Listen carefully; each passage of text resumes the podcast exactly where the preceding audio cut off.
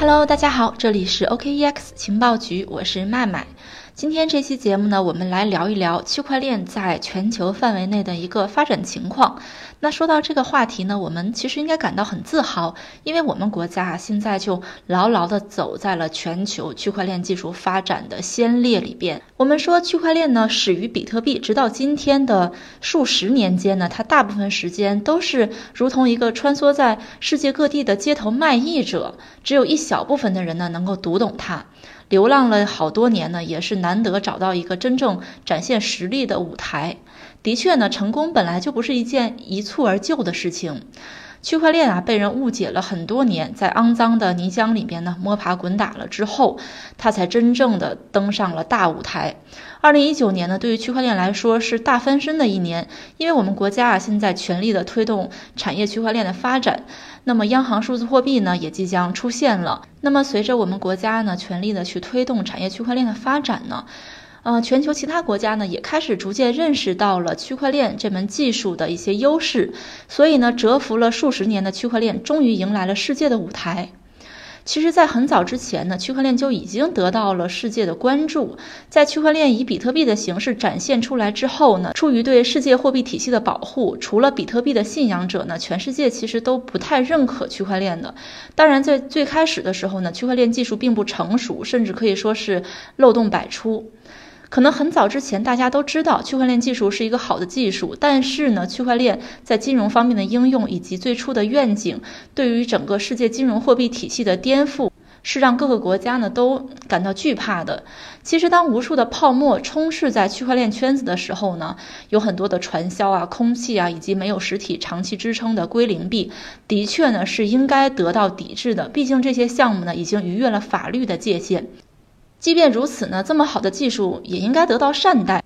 世界给不了区块链包容，区块链当然也得不到有利的发展。今年前段时间呢，世界几个大流量企业发币纷纷被质疑和加强管制，他们的发币之路呢异常艰难。比如说，今年六月份，Facebook 向外界发行了关于加密货币 Libra 的白皮书，并且呢，Facebook 官方还成立了一个叫 Calibra 的特别部门，去开发针对这款加密货币的电子钱包 App。但随后呢，Libra 经历了难以逾越的鸿沟。Libra 的发行呢，除了加密货币市场能够获益之外呢，仿佛就是在于全世界为敌，它如同站在山顶卖力嚎叫的一匹穷凶极恶的狼，时刻威胁着大家的安全。当然呢，随之而来就是各个国家对于 Libra 的各种抵制。即使经历了一轮又一轮的听证会呢，即使 Libra 做出了很大的让步，但是它呢还是面临着很多的监管和抵制。Libra 的发行也一直在延迟，至于。是不是能够顺利的发行呢？现在都是一个未知数。当然，不止 Libra 有这样的遭遇，之前研发很多个月的这个全球最大的加密聊天软件 Telegram 的区块链项目 TON 也被美国证券交易委员会猝不及防地按下了暂停键，被紧急叫停。那么，距离 TON 主网上线呢，也就是今年的十月三十一号，仅仅剩下了不到一个月的时间。大多数国家呢，对于数字货币的态度其实都是不支持的，认为它是没有必要的。在经历了一次又一次的打击之后呢，区块链仿佛迎来了至暗的时刻，仿佛永远都打不开世界的大门啊，得不到世界的承认。但是呢，我们有一个词说得好啊，否极泰来。中国对于区块链态度呢，逐渐明朗，并且呢，十月下旬正式进入大力发展区块链的阶段。那么从十月下旬开始，中国正式开启产业区块链发展呢，不止在实体经济上大力推动发展，在金融领域的运用呢，也是加快了脚步。比如说，央行数字货币即将出现了。根据相关报道呢，现在中国各个政府部门都在积极的响应号召，加快区块链发展脚步。区块链呢，已经在发票、物流、司法等多个方面实现了落地应用。在十一月二十一号呢，矿机生产厂商迦南云智。正式的登陆了美国纳斯达克证券交易所，股票代码呢是 CAN，初始发行价是九美元，初始供应量一千万，筹集金额呢大概是九千万美元，区块链第一股呢就这样诞生了。而且呢，就在近日，海南自贸港建设的重要先行项目——海南国际离岸创新创业三亚试验区呢，也在海南省三亚市揭牌设立。根据报道呢，欧科集团、天涯社区、德鼎创新和三亚市签署了战略合作协议，成为首批入驻实验区的企业。各地区块链推进呢也有很大的进展。比如说，北京推出了二百零四项措施，优化营商环境，探索区块链技术，提高效率。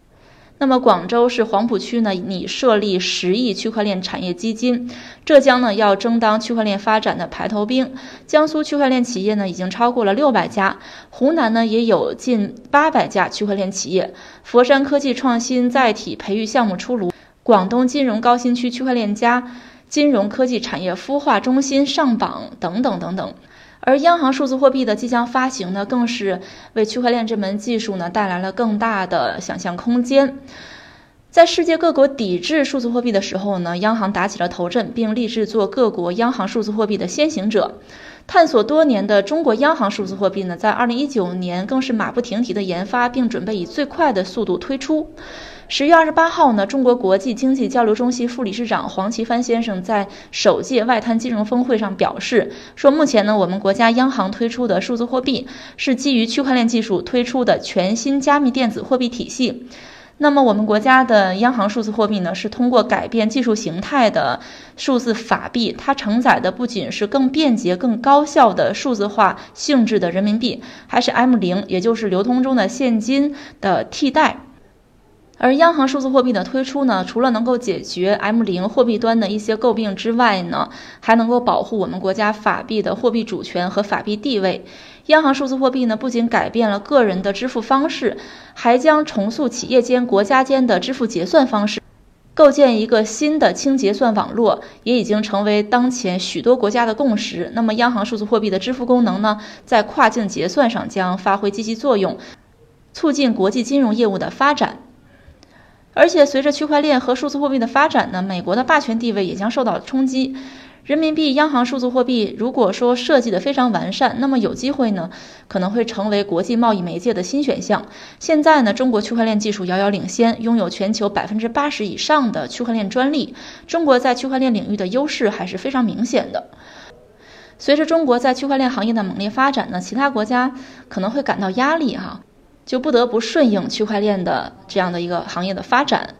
目前呢，除了中国之外呢，已经有很多国家也宣布将发行央行数字货币，或者呢，对数字货币持更加开放的态度。比如说，十一月二十九号，根据相关媒体报道呢，从二零二零年开始，欧盟的银行呢可能会允许持有并向客户出售比特币。这个法案呢，将允许银行向用户提供加密货币解决方案。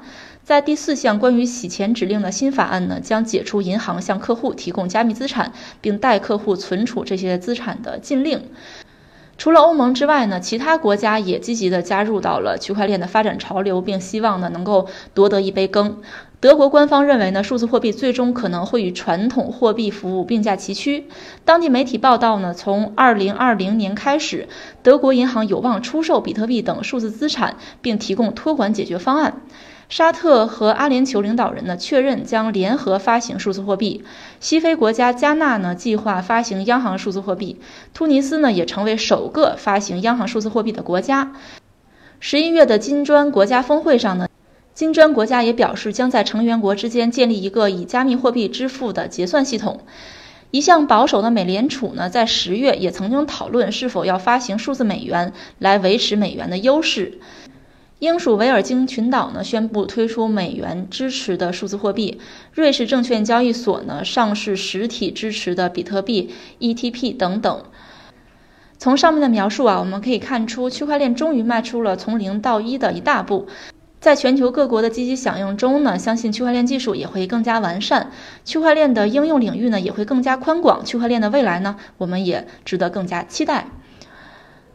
好的，今天的节目就到这里了。关于区块链的发展，大家还有什么其他的看法呢？欢迎添加主播的微信幺七八零幺五七五八七四，和主播一起交流。同时呢，也可以私信主播加入我们的粉丝交流群。好的，今天的节目就到这里了。这里是 OKEX 情报局，我是麦麦，我们下期再见吧。